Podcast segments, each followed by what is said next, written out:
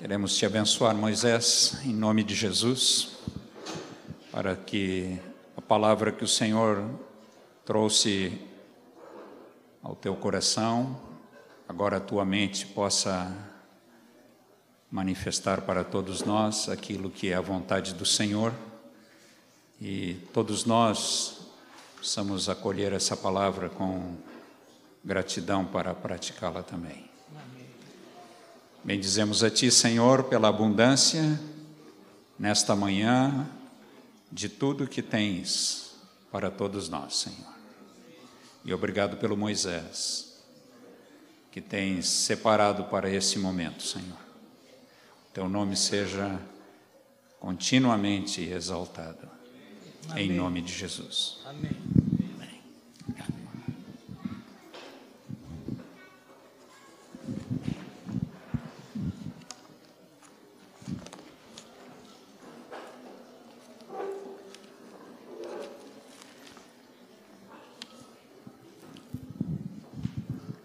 Estamos vivendo hoje um dia muito especial.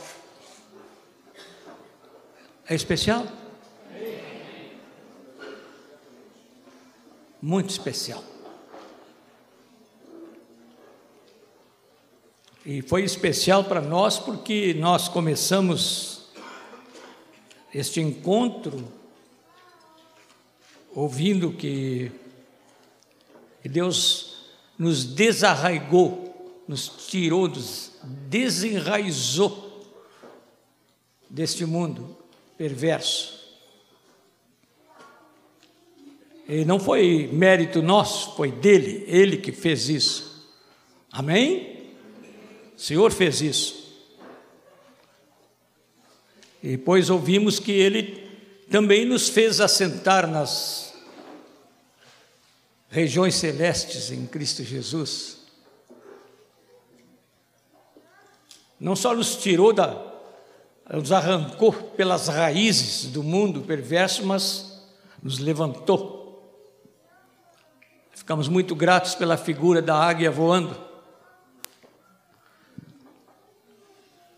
Depois ele não só nos levou para as alturas, mas ele nos fez a promessa de que o vencedor sentaria com ele no seu trono.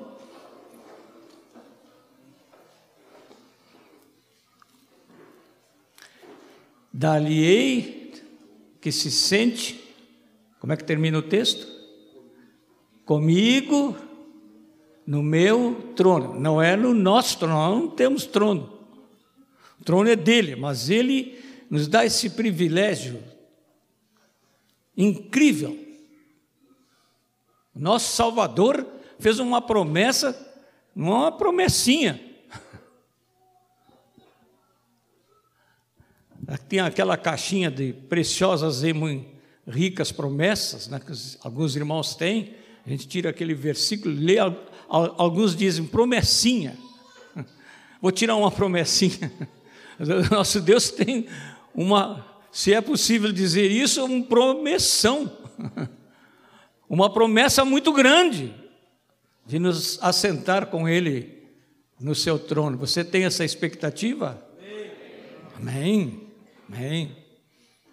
Ele não nos deu uma, uma esperança pequena de alguma vida. É por isso que quando ele diz que, que quem vai a ele tem vida, ele diz vida abundante, não é pouca vida. Não, não são alguns momentos de euforia, alguns momentos de alegria, algumas realizações de sonhos. Não. De sonhos humanos, é alguma coisa muito maior do que tudo que nós podemos imaginar. Aleluia por isso que vocês estão felizes, não é? Eu, eu estou feliz, vocês estão felizes. Nós estamos felizes. Obrigado, Senhor, pela alegria que tu nos dás. Aleluia. Os irmãos podem abrir no Evangelho de Mateus, um texto bem conhecido. Eu quero dizer que não há muito tempo eu entreguei uma palavra baseada nesse texto, palavra que o Senhor tinha dado, e nesta semana, na semana, na outra semana e nesta semana que que terminou ontem, eu fiquei ouvindo algumas coisas.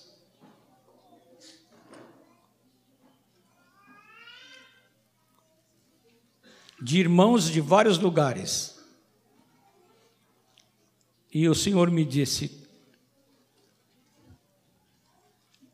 fala a mesma coisa que já falaste, porque é necessário. E eu me lembrei uma, umas palavras de um querido professor meu que já está com o Senhor,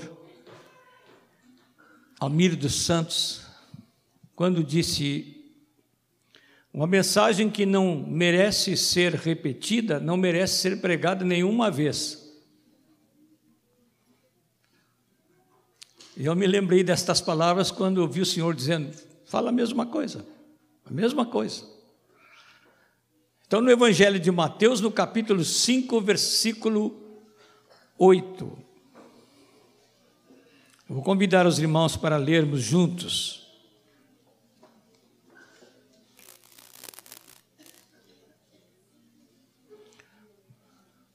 Antes de ler, queria dizer uma palavra de boas-vindas a todos os queridos irmãos que nos visitam, irmãos de outros lugares. E tem um casal que veio dos Estados Unidos, acho que da Virgínia, não é? é? Ah, do Texas. Alguém lá me disse que era da Virgínia. Eles ouviram Virgínia, mas era Texas. É... Rogério, você quer, quer dizer o nome deles?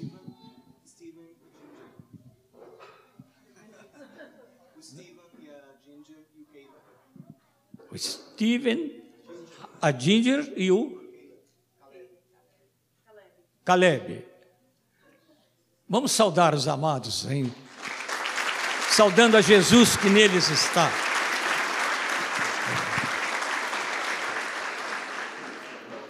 Vamos ler de novo, versículo 8.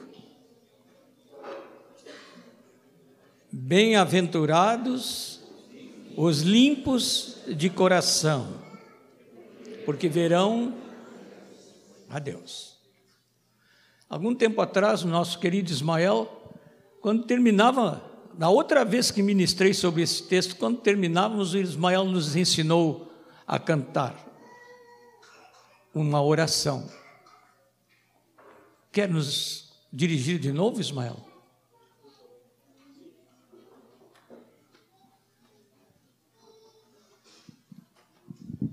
É muito fácil a letra. Limpa meu coração, Jesus. Limpa meu coração, Jesus. Depois toca em meu coração, Jesus. Até no, no estribilho, né? Fica interessante, fica toca, toca, toca. Mas é, o importante que é, é, é, fica engraçado assim a, a, esse cântico na hora do toca, mas pega a mensagem, deixa o Senhor tocar no teu coração, tá? Quando você pede toca, toca, toca em meu coração, tá bom? É, importante é que ele toque no teu coração e no meu coração. Limpa o meu coração, Jesus. Limpa o meu coração, Jesus. Limpa o meu coração, Jesus. Limpa o meu coração, Jesus. Limpa, limpa, limpa limpa o meu coração, limpa, limpa, limpa, limpa o meu coração. Toca em meu coração, Jesus. Toca em meu coração, Jesus. Toca em meu coração, Jesus toca em meu coração, Jesus. Toca Toca, toca, toca, em meu coração. Toca, toca, toca, toca em meu coração. Vamos continuar fazendo essa oração, cantando. Mas coloca a mão no teu coração quando você dizer, limpa o meu coração, toca em meu coração. Vamos fazer isso, esse cântico como uma oração ao Senhor agora. Limpa o meu coração, Jesus. Limpa o meu coração, Jesus. Limpa o meu coração, Jesus. Limpa o meu coração, Jesus. Limpa, limpa, limpa, limpa o meu coração. Limpa,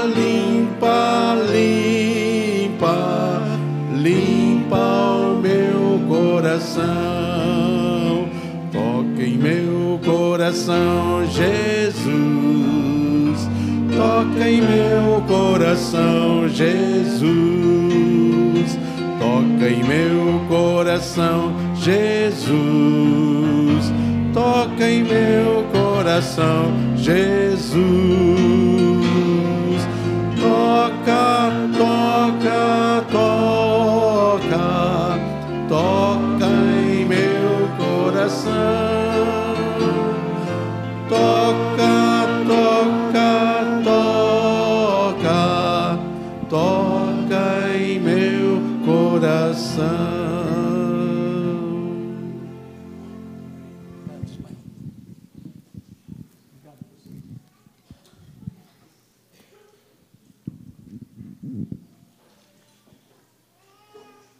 Esta bem-aventurança fala do coração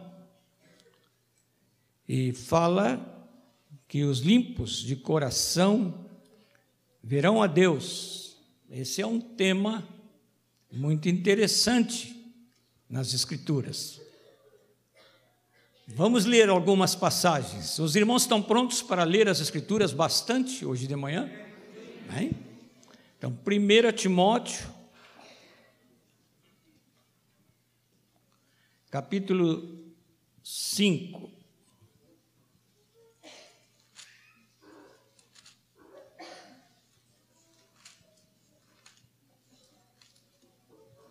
Versículo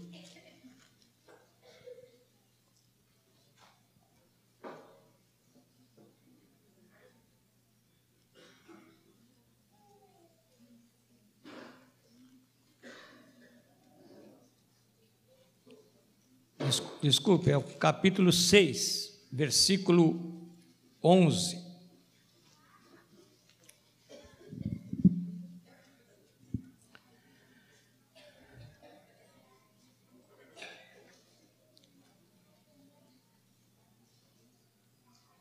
Eu vou ler desde o versículo 10 para não, para não tirar o texto do contexto. O amor, porque o amor do dinheiro é a raiz de todos os males. Aqui não diz que o dinheiro é a raiz. Diz o quê? O amor ao dinheiro. É a raiz de todos os males. E alguns nessa cobiça se desviaram da fé Cuidado, hein? Cuidado. Você quer ter o coração limpo? Cuidado com colocar seu alvo de vida e seu propósito nos valores deste mundo. Cuidado, meus irmãos. Cuidado. Alguns nessa cobiça se desviaram da fé e a si mesmos se atormentaram com muitas dores. Tu, porém, ó homem de Deus, foge destas coisas. Antes segue a justiça, a piedade, a fé, o amor, a constância, a mansidão. Combate o bom combate da fé, toma posse da vida eterna, para a qual também foste chamado e de que fizeste a boa confissão perante muitas testemunhas. Exorto-te perante Deus, que preserva a vida de todas as coisas, e perante Cristo Jesus, que diante de Pôncio Pilatos fez a boa confissão, que guardes o mandamento imaculado, irrepreensível, até a manifestação de nosso Senhor Jesus Cristo, a qual em suas épocas determinadas há de ser revelada pelo bendito e único soberano, o Rei dos Reis e Senhor dos Senhores, o único que possui imortalidade, que habita em luz inacessível, a quem homem algum jamais viu, nem é capaz de ver. A ele honra e poder eterno. Amém. Observem, amados, o, o, a bem-aventurança diz que os limpos de coração, o que vai acontecer com eles? Verão a Deus. Aqui diz assim: a quem homem algum jamais viu, nem é capaz de ver, a Ele honra e poder eterno. Amém. No Antigo Testamento, no, no livro de Êxodo,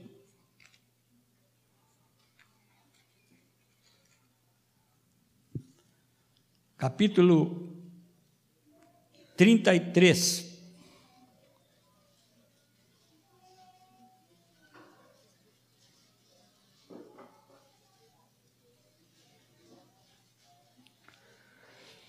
Deus tem uma conversa com Moisés e no versículo 20 está escrito assim: acrescentou: Não me poderás ver a face, porquanto homem nenhum verá minha face e viverá.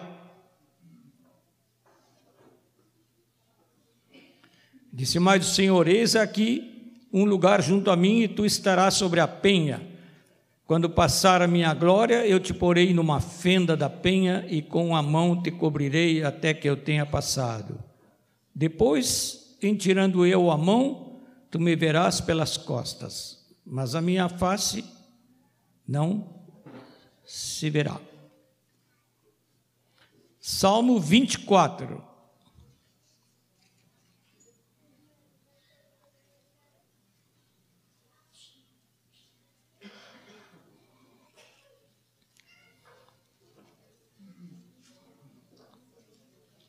versículo 3. Salmo 24, versículo 3. Quem subirá ao monte do Senhor? Começamos esta reunião falando de subir às alturas, não? Quem subirá ao monte do Senhor? Quem há de permanecer no seu santo lugar? O que é limpo de mãos e puro de coração. Vamos ler o versículo 4 juntos? O que é limpo de mãos e puro de coração, que não entrega a sua alma à falsidade, nem jura dolosamente. E o salmista diz: Este obterá do Senhor a bênção e a justiça do Deus da sua salvação Tal é a geração dos que o buscam, dos que buscam a face do Deus de Jacó. Acho que eu já podia parar aqui, não é?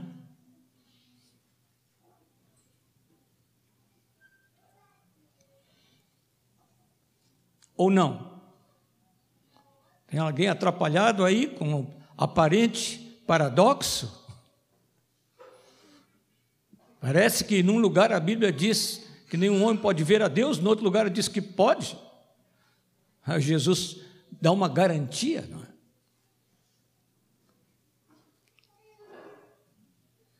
Aí, na palavra de Jesus, há uma coisa para o presente e uma coisa para o futuro. Os limpos de coração. Agora. Verão a Deus um dia. Um dia verão a Deus, na sua glória. Como temos ouvido hoje, a ponto de ser companheiros dele no seu trono.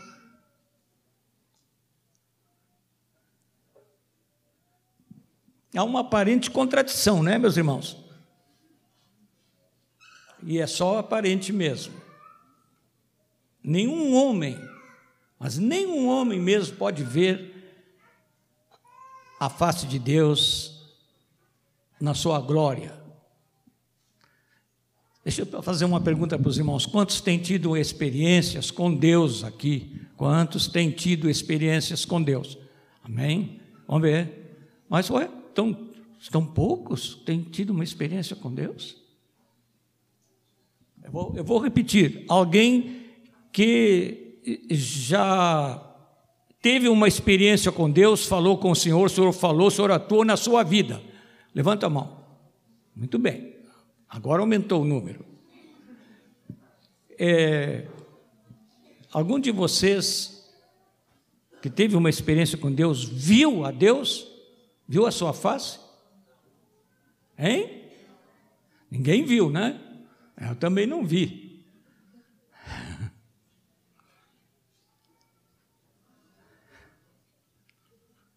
É preciso ser muito especial para ver a face de Deus. Ainda não somos especiais assim.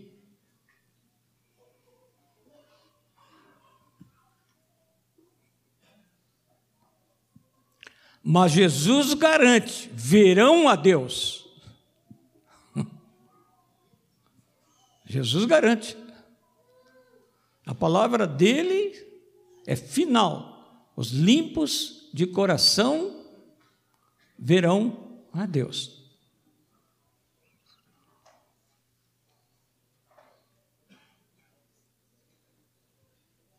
É, o homem natural não pode ver a Deus.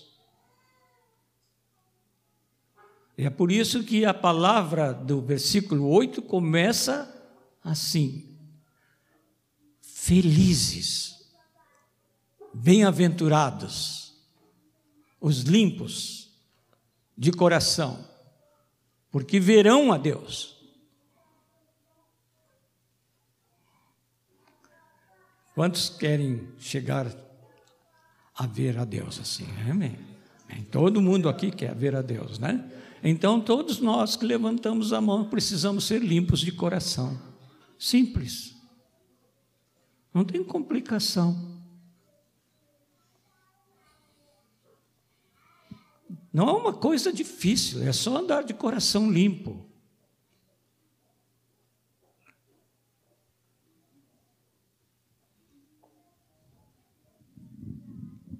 Quem subirá ao monte do Senhor, que é limpo de mãos e puro de coração?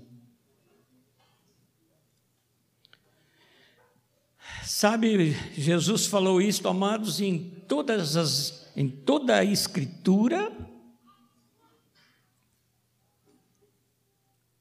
Dr. Tozer diz que há 650 referências na Escritura ao desejo de Deus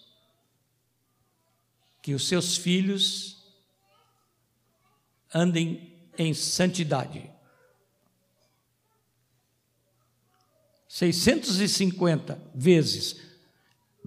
E ainda há algumas referências que são semelhantes às referências diretas que falam sobre santidade na vida dos filhos de Deus e santificação, que eleva esse número a mais de mil.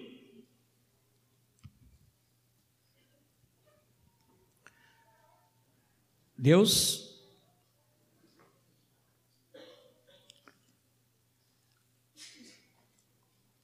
quer muita gente. E é por isso que ele, Deus quer muita gente com ele, e é por isso que ele insiste na santidade. O João Wesley diz no seu comentário das palavras de Jesus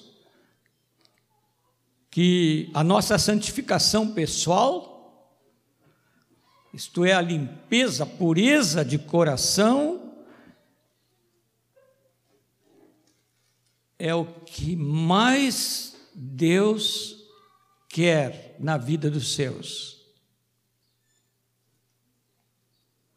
Ele diz mesmo que os limpos de coração são os que vivem em santidade.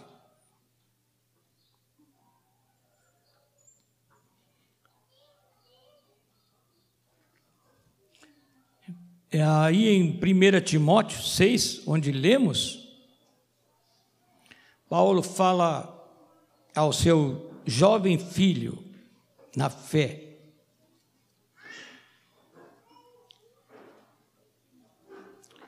para ele viver como quem foi desarraigado deste mundo perverso. Queria falar com, com os jovens que estão aqui conosco. Deixa eu ver uma coisa: quanta gente nós temos aqui com menos de 30? Porque menos de 30 para mim é jovem, 30 é, é brotinho. Né? Consolo para alguns aí, não é? Quantos, quantos tem de 30 para baixo aqui? Deixe-me ver. Ué, desse lado aqui tem pouco. Levanta bem a mão aí para não ficar mal aí, esse pessoal. Amém.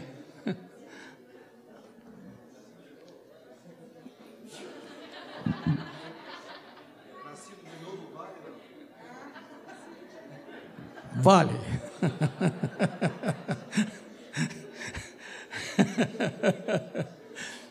aleluia, aleluia. As, olha o que ele diz isso.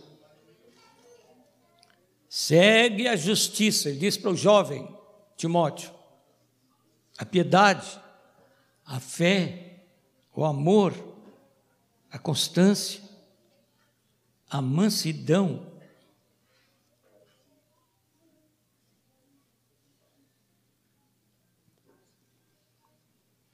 Há situações práticas para os jovens. Tenho ouvido algumas coisas interessantes sobre os jovens aqui em Porto Alegre. Eu não estou falando sobre os nossos aqui apenas, mas tenho ouvido algumas coisas interessantes.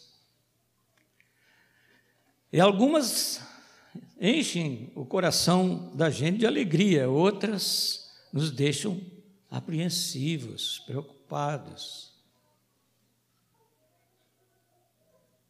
Um jovem que saiu das trevas do mundo, saiu das drogas e falou com a sua querida mãe, que por muito tempo orava com ele.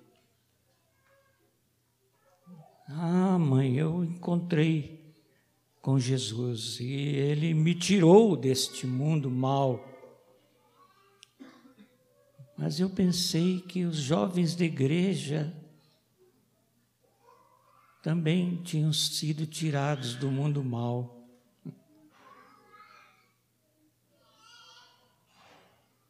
Eu tenho descoberto algumas coisas As suas diversões não são sadias, não.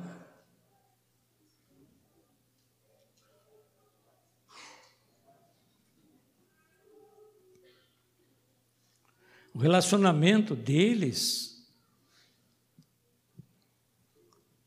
com as pessoas do outro sexo não são as de uma pessoa limpa. Eles estão na igreja cantando, mãe. Eu estou falando um caso concreto. Eles estão na igreja cantando, mas estão cheios de impurezas nas relações com as pessoas do outro sexo.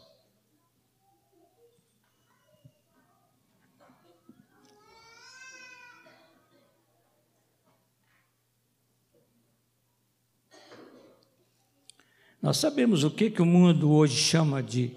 No meu tempo de jovem, quando se chamava de namoro, a gente chamava de namoro quando parava de olhar e diz, diziam os meus pais que na geração deles tinha que piscar assim.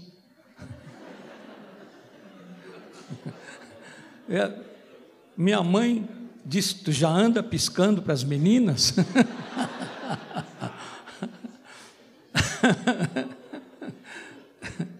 Não, mãe, a gente não, não pisca, não.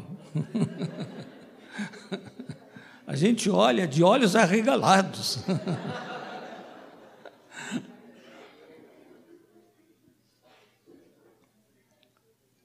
Hoje, o que o mundo entende por namoro é uma coisa terrível.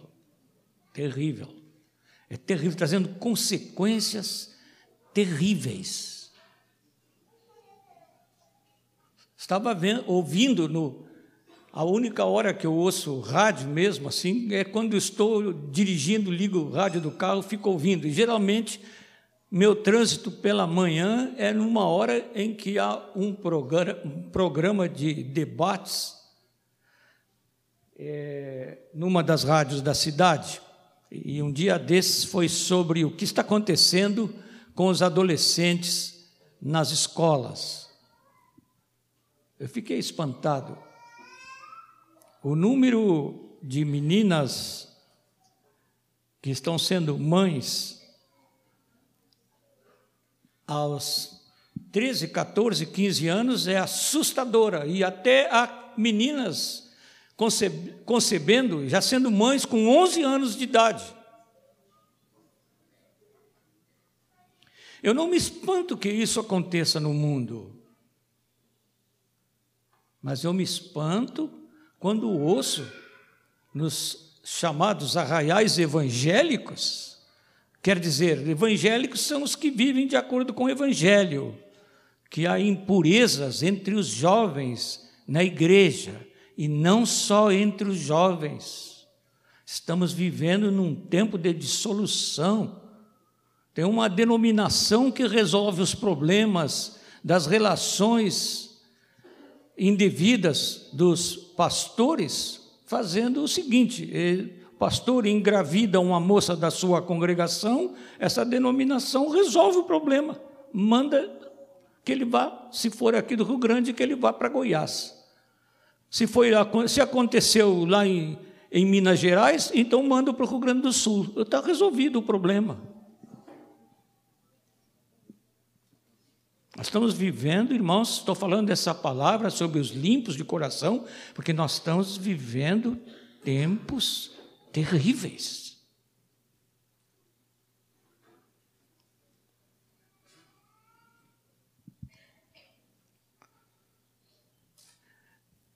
Abram em Efésios, capítulo 5.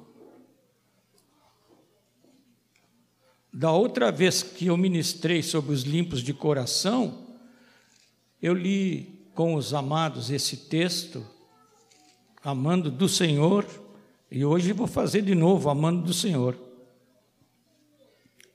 Capítulo 5 de Efésios.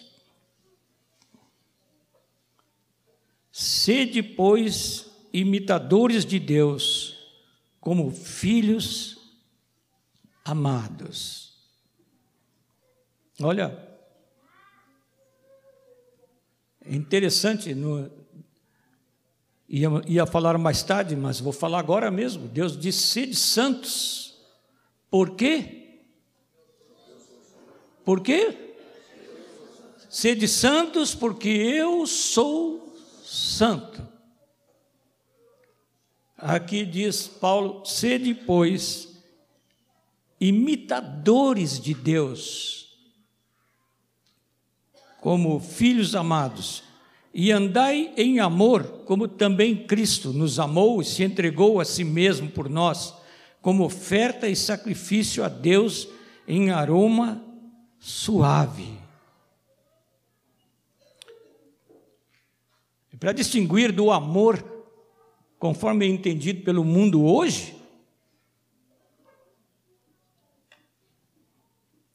Paulo diz assim: a impudicícia. Da outra vez que ministrei sobre este assunto, eu perguntei para os irmãos o que, que era impudicícia, não é? Perguntei quantos sabiam o que era impudicícia.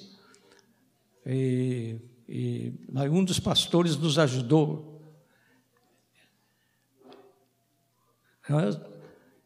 Eu falei naquela ocasião que às vezes a gente tem que ler a Bíblia com o dicionário do lado, né? Porque os nossos tradutores às vezes capricham no vocabulário. E o vocabulário desta tradução da Bíblia é, para um, é um vocabulário médio de nove mil palavras. O vocabulário médio da nossa gente hoje nas ruas é de incrível, 1.200 palavras. Nós não precisamos mais do que 1.200 palavras para conversar com a nossa esposa, às vezes até para comunicar o Evangelho. Nós não precisamos de muitas palavras, não. Às vezes as muitas palavras até atrapalham, né? Começamos a usar palavras sofisticadas que atrapalham os outros, até do púlpito. Eu tenho me policiado para evitar isso. Sabe quantas palavras precisam uma pessoa que mora nas que analfabeta, que mora nas favelas? Sabe quantas palavras eles precisam para a sua conversa diária? A média 300 palavras.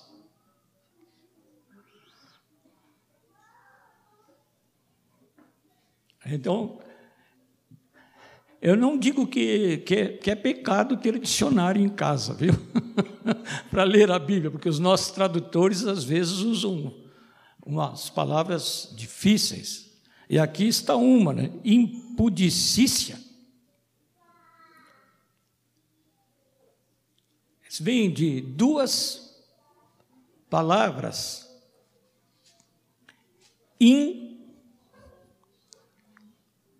Impudor falta de pudor. Só que alguns não sabem também o que é, que é pudor.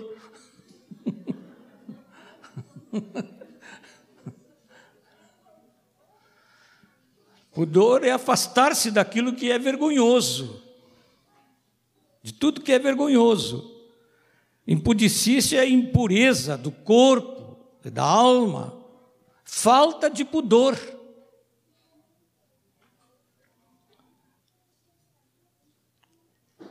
Aí fala de impudicícia e toda sorte de impurezas ou cobiça, nem sequer se nomeie entre vós como convém a santos. Santos. Santos.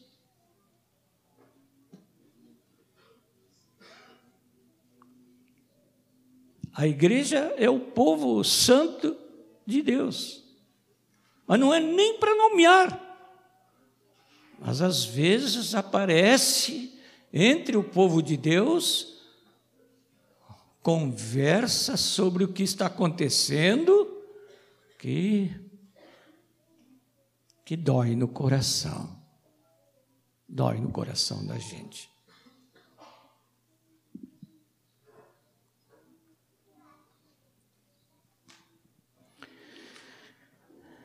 Nem sequer se nomeie entre vós como convém a santos, nem conversação torpe. Eu acho que tem alguns que não sabem o que é torpe. Ah, maligna. Má. Perversa. Nem palavras vãs, essa aí a gente sabe bem, especialmente quando começamos a usar palavras vãs na nossa conversa. Ou chocarrices. Tem um irmão aí que disse que chocarrice é cachorrice, é a mesma coisa. Né?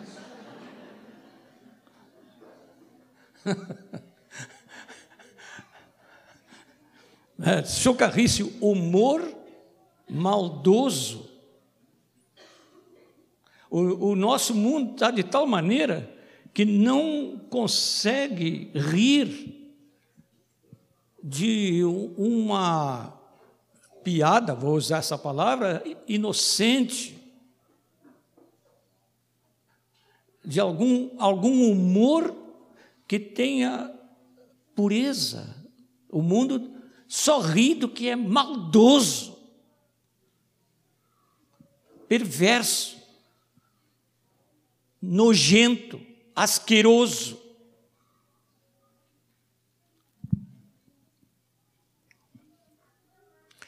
Nosso Deus é um Deus de, de humor santo. Amém? Alguma coisa errada com o humor, meus irmãos?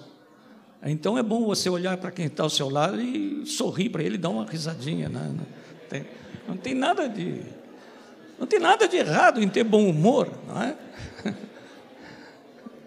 O casalzinho ali está já se olharam. Eu não sei se eles estão rindo um do outro ou eles estão rindo deles mesmos, né? Eu de fato estou rindo de mim mesmo. Mas o nosso Deus é um Deus de humor, humor santo. Vocês sabem, eu creio que quando, eu acho que eu falei da outra vez que ministrei sobre, sobre pureza no pensamento, limpeza de coração, falei que quando Jesus disse: Como tu queres tirar o cisco Aí nessa Bíblia diz argueiro, alguns não sabem o que é argueiro, então vai cisco. É, como queres tirar o cisco do olho do teu irmão se tu tens uma trave no teu? E os ouvintes de Jesus devem ter rido. Para nós, nós ouvimos já tantas vezes isso e não tem muito humor, não é?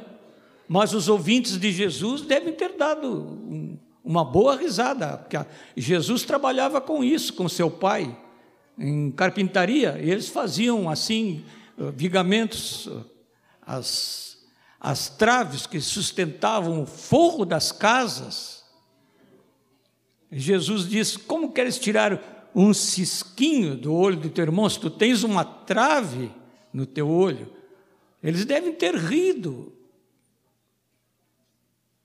Aliás, lá nos Salmos, falando dos iníquos, diz assim: Deus ri deles. Porque eles pensam que eles estão numa boa e Deus sabe que vai haver uma consequência desastrosa. E Deus ri. A Bíblia diz que Deus ri.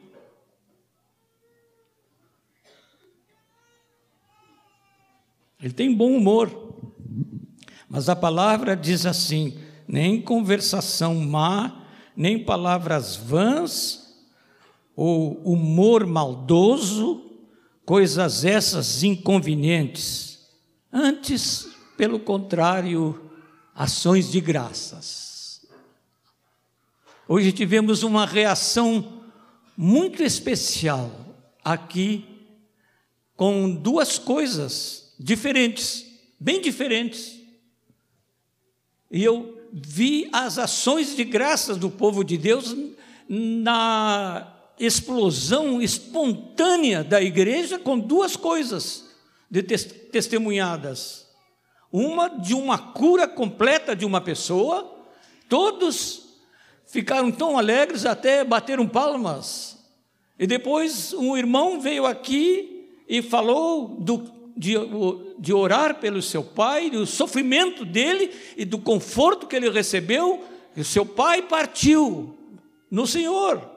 E a igreja de novo manifestou ações de graças a Deus. Aleluia, irmãos. Em tudo dai graças. O coração limpo é um coração alegre que reconhece nas coisas boas Deus e até nas dificuldades também o reconhece. E pode dizer: Obrigado, Senhor.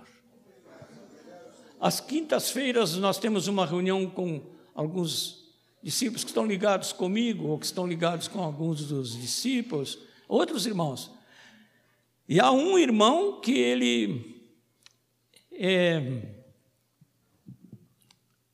normalmente ele, ele às vezes trazia até uma, uma esteirinha assim para pôr no chão e poder se curvar. E outros nem estão ligando, vão para o chão mesmo de frio.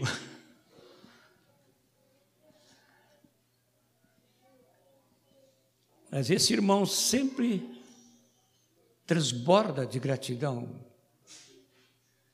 Sempre. E acompanhei um pedaço da vida dele em que ele passou por algumas dificuldades bem é, dolorosas, mas sempre dando graças a Deus, coração limpo.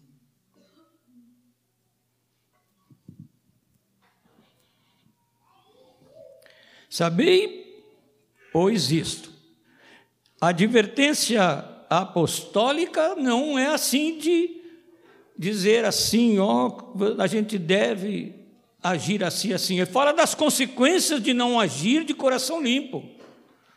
Ele diz: sabei, pois, isto: nenhum incontinente, aquele que não se contém, que passa dos limites, ou impuro, ou avarento, tem amor ao dinheiro, que é idólatra. O avarento adora o dinheiro.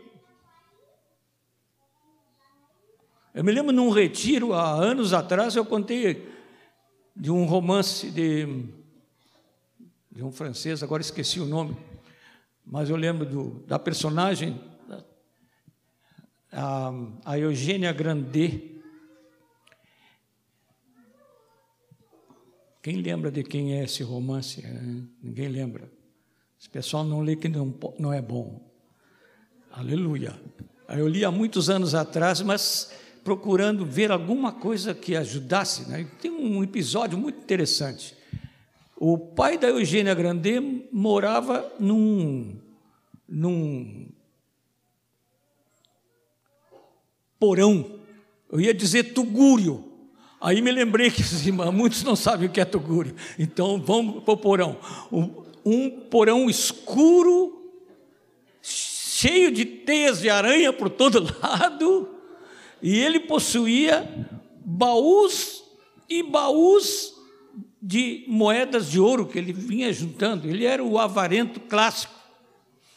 E o agora lembrei do autor, Honoré de Balzac.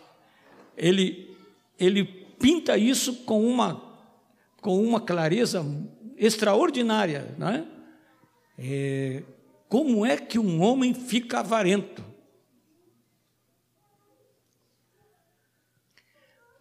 E aí, todos os aniversários da filha, ele pegava uma moeda e dava para a moça. Mas ele queria ver as moedas que tinha dado no ano anterior, nos anos anteriores. Aí ela trazia um saquinho e ele ficava brincando com as moedas que tinha dado para a filha. ele não tinha dado realmente, ele tinha emprestado, né? porque no aniversário ele queria ver as moedas que tinha dado nos anos anteriores. E aí a moça se apaixonou por um rapaz pobre. E o rapaz queria estudar, queria ir para a universidade e não tinha os recursos. A moça foi lá no saquinho, tirou as moedas e moedas de ouro e deu para o rapaz, para que ele pudesse estudar. E os dois ficaram felizes. Mas quando chegou no aniversário dela, o velho Grandê queria ver as moedas dos anos anteriores. E ela não tinha. Aí ela teve que dizer que tinha dado para o moço fulano de tal. Mas o velho Grandê, o avarento, teve uma apoplexia. Se alguém não sabe o que é apoplexia, pergunte para o Renê, porque eu também não sei bem. Mas está escrito lá é, que ele teve uma apoplexia e ficou à morte, estava na cama para morrer. Aí a filha chamou o padre, porque viu que ele ia morrer, para dar a, a extrema unção segundo os ritos católicos romanos, o padre abençoar antes que ele morresse. E, e, o, e o velho, Honoré de Balzac descreve o velho assim, bem impassível, deitado. E, aí o padre diz umas palavras, e quando o padre está exortando a que ele se arrependa, ele abre os olhos. E o padre, então, o último ato do padre foi aproximar o crucifixo do velho que estava morrendo. E quando o padre vai aproximando o crucifixo, o velho grande vai se levantando assim na cama e olha para o crucifixo e diz: ouro, ouro, e morre.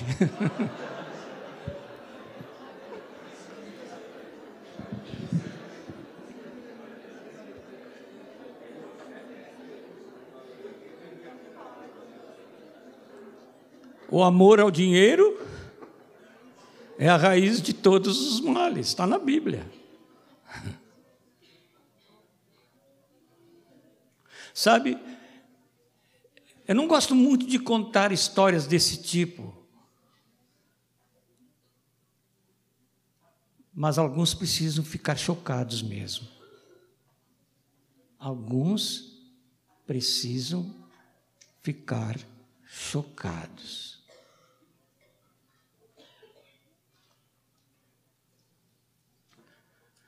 Quando eu li isso há muitos anos atrás, era jovem. Eu fiquei chocado. Sabe por quê, amados? Porque eu já tinha encontrado a Jesus e eu pensei que ele ia se arrepender. Eu fiquei chocado porque eu pensava que ele ia se arrepender.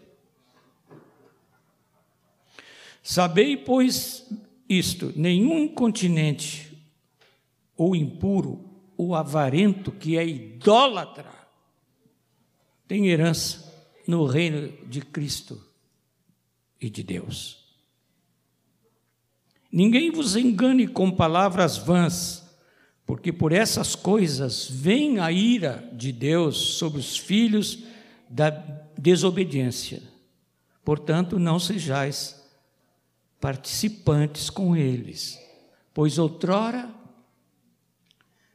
eres trevas, porém agora sois luz no Senhor. Andai como filhos da luz.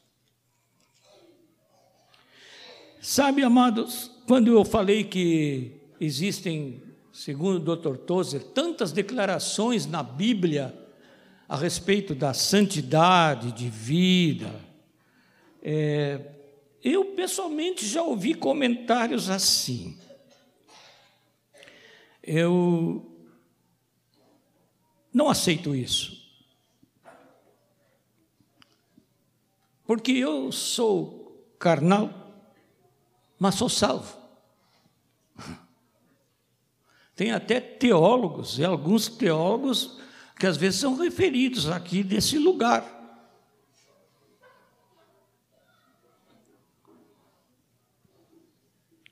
Que são, foram pregadores lá pela Ásia, por outros lugares, na outra América, que que dizem uma vez salvo, salvo para sempre. Vou falar mal que ande na carnalidade.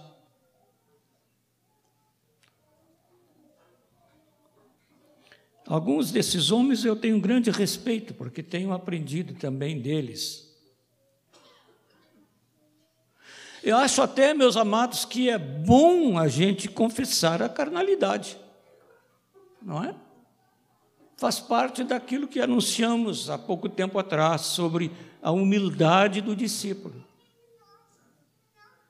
Eu mesmo já declarei que se alguém diz que é espiritual é porque é carnal. E faz da sua espiritualidade uma manifestação da sua superioridade, isto é, da sua carnalidade. É bom confessar a carnalidade, mas é melhor, e o melhor de tudo, é caminhar para a santidade.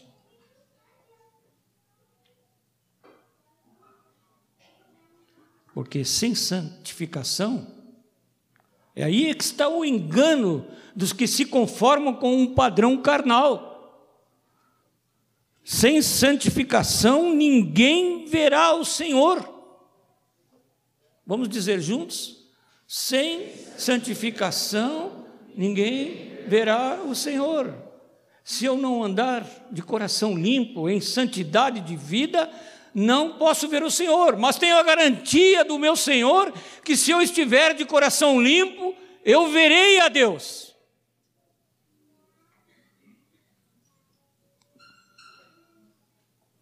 A limpeza de coração, segundo as Escrituras, irmãos, não é opcional para os discípulos. Não é opcional. Se alguém não é discípulo de Cristo, ainda é livre para uma opção. A opção dele é esta: eu quero ir para o inferno mesmo.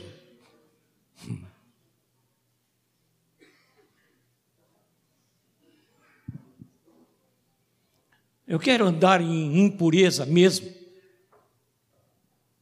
Aqui no mundo valorizam muitos que têm muito, então eu quero ter muito.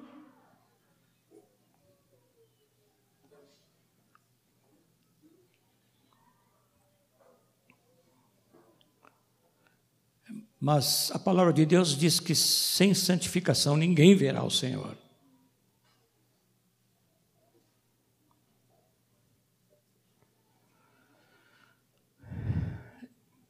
Olha só o que Pedro diz na primeira carta.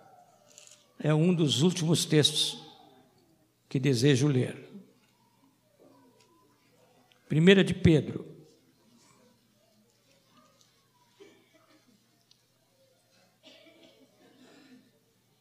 Versículo, capítulo 1.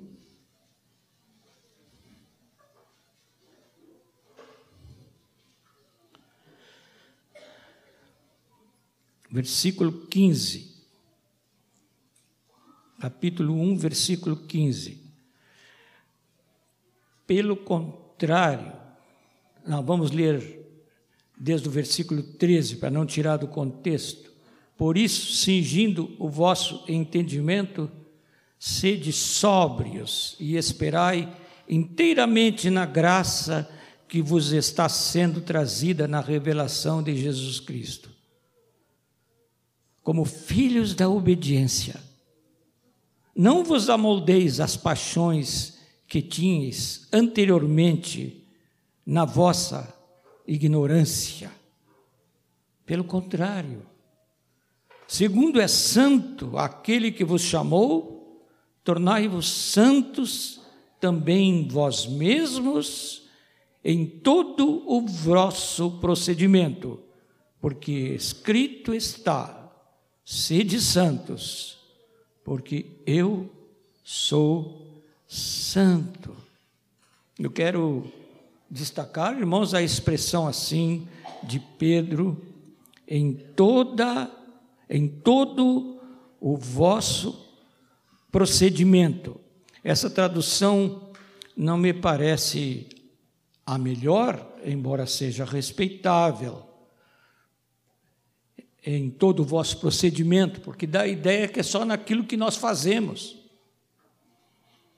E no original quer dizer em toda a vossa maneira, em toda a, a maneira, em toda a vossa maneira de viver.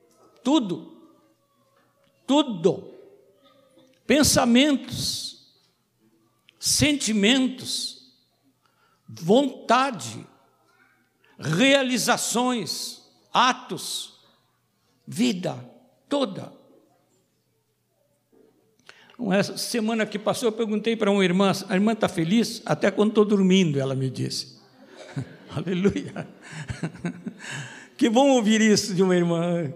Você está feliz? Até quando estou dormindo. Estou sempre feliz, sempre feliz. Mas e a irmã não passa por alguns probleminhas? Passo sim, mas feliz. Aleluia. Em toda a vossa maneira de viver, vivendo de coração limpo, em santidade, está feliz. Mas eu quero terminar, irmãos, lembrando esse número de vezes que Deus fala na Bíblia sobre santidade, e, e sem santidade ninguém o verá, e Jesus dizendo que os limpos de coração verão a Deus, por que, que Deus é tão exigente?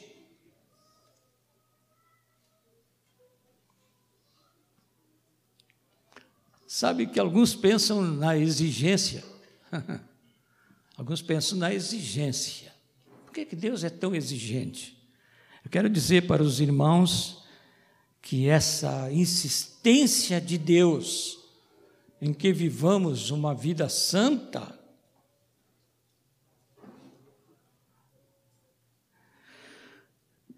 não é uma imposição tirânica de um mandamento.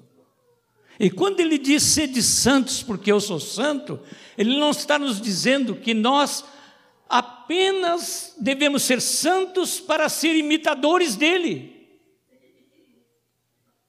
apenas porque ele acha que a qualidade que é inerente a ele, o ser santo, é aquilo que deve ser inerente a nós. Não é só isso, é isso também. Mas o seu motivo, irmãos, é que ele nos quer perto dele. É amor.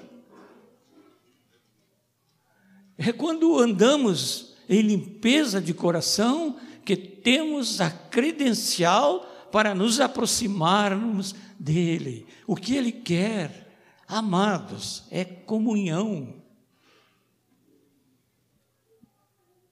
Eu falei aos jovens sobre a, o tipo de pureza nas relações com pessoas de outro sexo, mas é para todos nós, todos nós. Eu falei para os jovens porque tenho ouvido em alguns lugares tenho ouvido sobre isso com os jovens, mas porque eles são grande maioria hoje no mundo, os jovens. Nós, os velhos, passamos, daqui a pouquinho eu já estou longe, daqui já estou lá, vendo o Senhor. Não é, Erasmo? Nós vamos chegando, né, meu querido?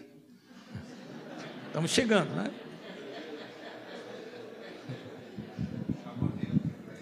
Só que quando nós estivermos partindo, nós vamos olhar não para o crucifixo, nós vamos olhar para o Cristo vivo.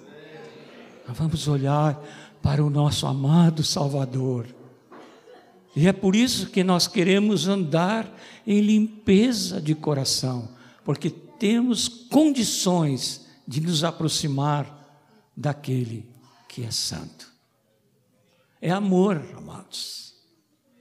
Não é a exigência de um ser tirânico, nem mesmo de querer ver nos outros o que tá, está nele, embora isso seja desejável, porque o que está nele é bom. E é para nós também que ele oferece essa possibilidade de sermos como ele é, mas porque ele quer nos perto dele, como ouvimos hoje nas alturas sentados com Ele no seu trono.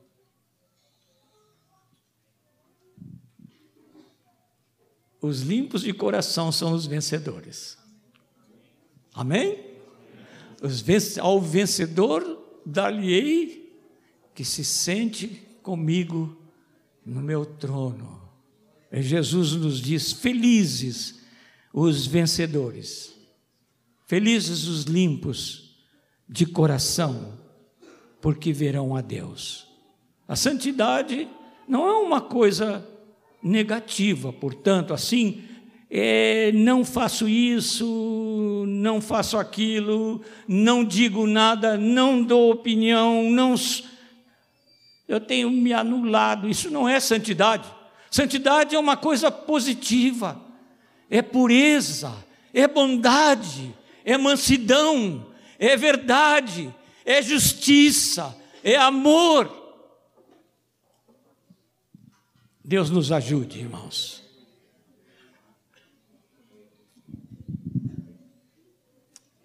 O último texto que eu vou ler e, e, e posso despedir os irmãos, Rogério?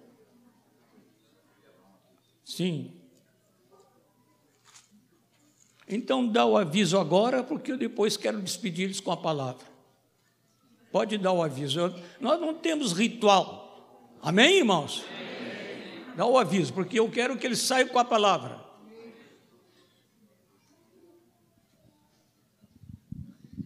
Somos limpos de coração, né? Aleluia. Os avisos Amém. também Amém. é. Os, avi os avisos fazem parte da limpeza. Isso. Nós oramos por uma senhora que hoje de manhã, ela tem 84 anos, ela fez uma cirurgia e ela está precisando de nove doadores de sangue. Então, vai para o coração. Aqueles limpo de coração, né, que tem o sangue limpo. A todos que possam servir a essa senhora, procurem a Amélia. Ela ela não está aqui, ela está com alguém lá na salinha. Amélia. Bom, vocês procurem a Amélia, ela deve estar por aqui daqui um pouquinho. Ou a mim mesmo. Amados irmãos, no próximo final de semana nós teremos o retiro de libertação e o John é o responsável. Já está encerradas as inscrições, né? Mas eles pediram que nós estamos pedindo que a igreja esteja orando e jejuando essa semana. Há muitos casos de pessoas muito envolvidas com as trevas e muitas pessoas necessitadas de uma profunda libertação. E sabemos que a igreja tem os dias de oração nesses dias agora que se seguem, né?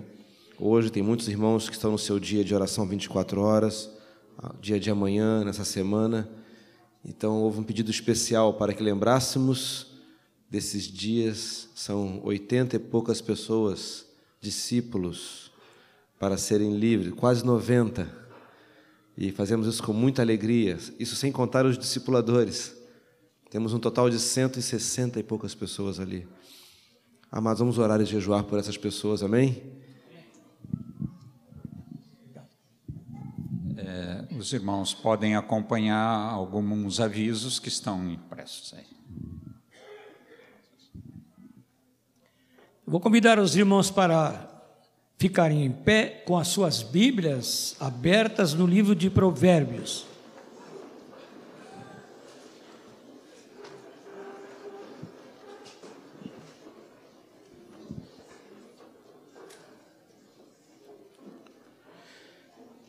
Capítulo 4.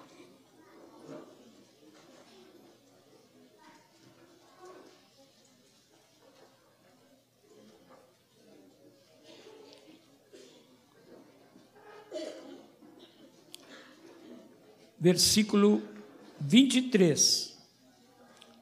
Os irmãos em casa recomendo que leiam os versículos anteriores também. Versículo 23. Convido os irmãos para lermos juntos até o versículo 27. Sobre tudo o que se deve guardar, guarda o coração porque dele procedem as fontes da vida. Desvia de ti a falsidade da boca e afasta de ti a perversidade dos lábios. Os teus olhos olhem direito e as tuas pálpebras diretamente diante de ti. Pondera a vereda de teus pés e todos os teus caminhos sejam retos. Não declines nem para a direita, nem para a esquerda. Retira o teu pé do mal.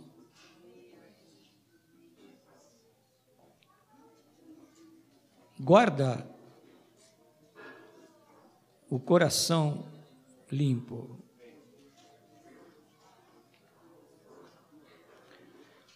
Porque dele procedem as fontes, as fontes da vida.